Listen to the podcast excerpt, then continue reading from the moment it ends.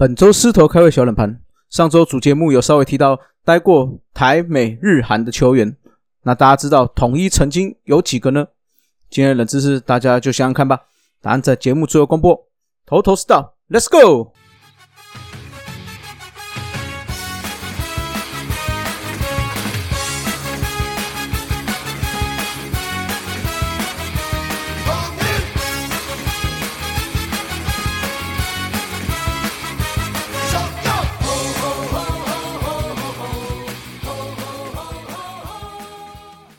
头头是道，猛狮战报，光头给你报一报。大家好，我光头了，欢迎来到头头是道节目哈。延到今天就是为了看我们录音的这一天对邦邦的补赛啦。那我们好人喵果然是好人喵啊，也帮邦邦终止了这个连不胜的记录啊。那上半球季我们也确定是以第三名坐收，战绩呢就是三十二胜二十七败两和，落后了中信兄弟一场比赛啊。那半季讨论的话，我们预计是在本周主节目会聊一下啦，所以我在这边稍微小小的讲一下就好啊。那基本上我们是以这种一点八军的阵容哦，打了到了这个上半季的第三名，我是直接给一百分啦哦。那因为季前大家看到了安可的受伤，各界都说我们会垫底嘛，或者是说第四吧，就没办法打季后赛了。那再加上开季之后，我们伤兵就一直出现哦。三鬼大部分都只有四野出赛啦，没想到能达到这样的成绩。那至于要说谁是关键人物，我只能说全队都很关键哦。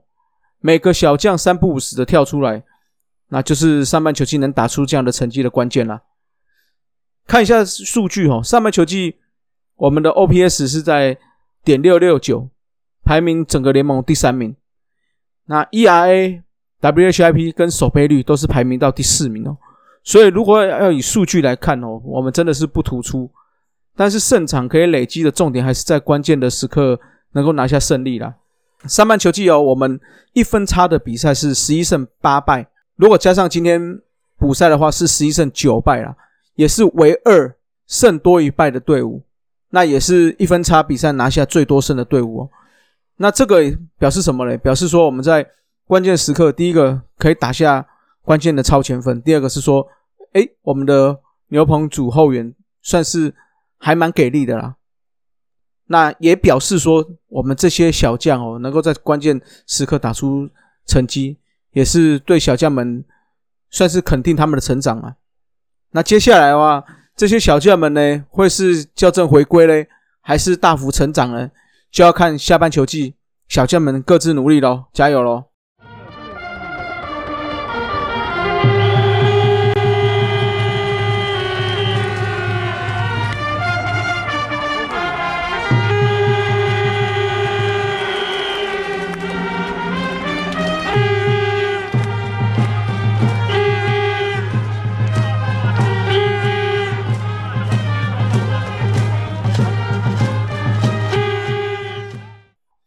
好，来到了猛狮战报哈。上周我们第一场是对到了威权龙，那面对到了防御王布里汉，他八点一局只失两分哦，就压制了我们了。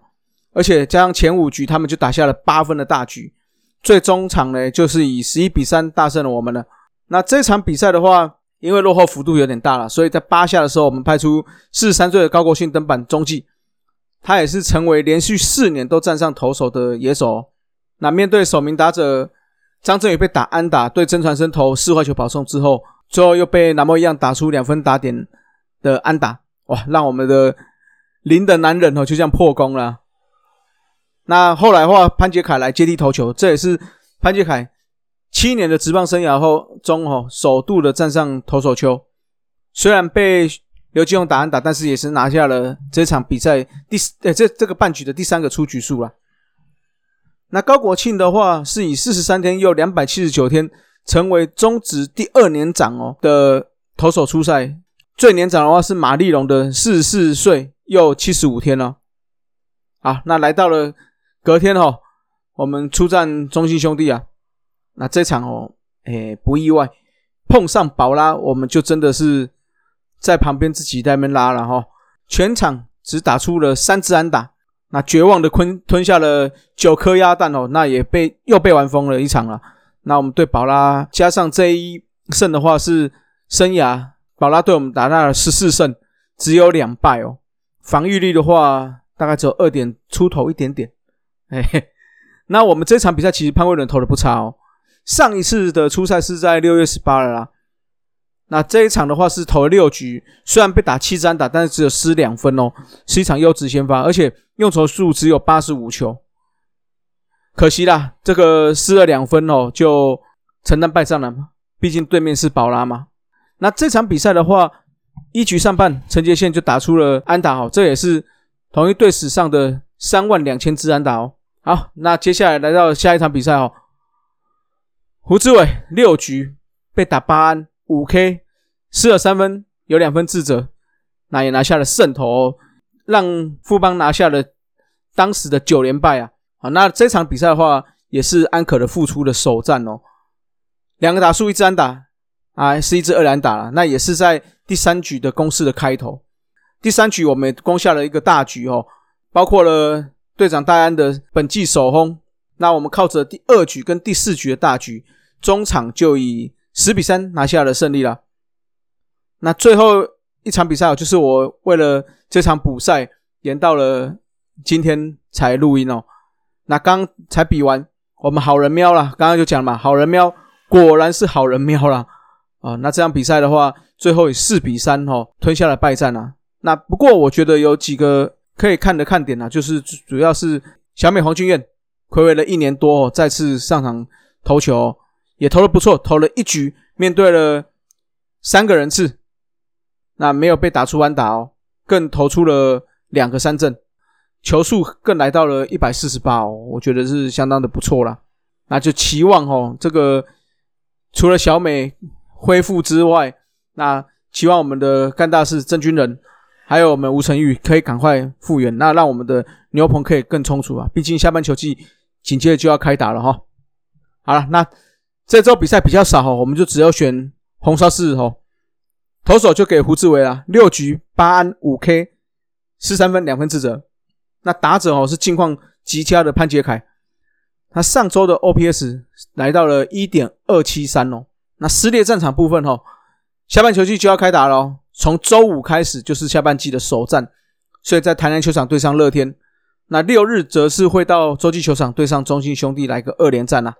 啊，来聊一下狮头开胃小冷盘啊。上周我们主节目有提过待过台美日韩的球员，那大家知道统一曾经待过台美日韩的球员总共有几位呢？啊，答案是九位哈，也是哎中职各队最多的啊，分别有谁呢？第一个是王翰啊，这个大家应该是很熟悉啦。王翰曾经在一九八七年到一九九零年，曾经在大联盟的蓝鸟跟芝加哥小熊队。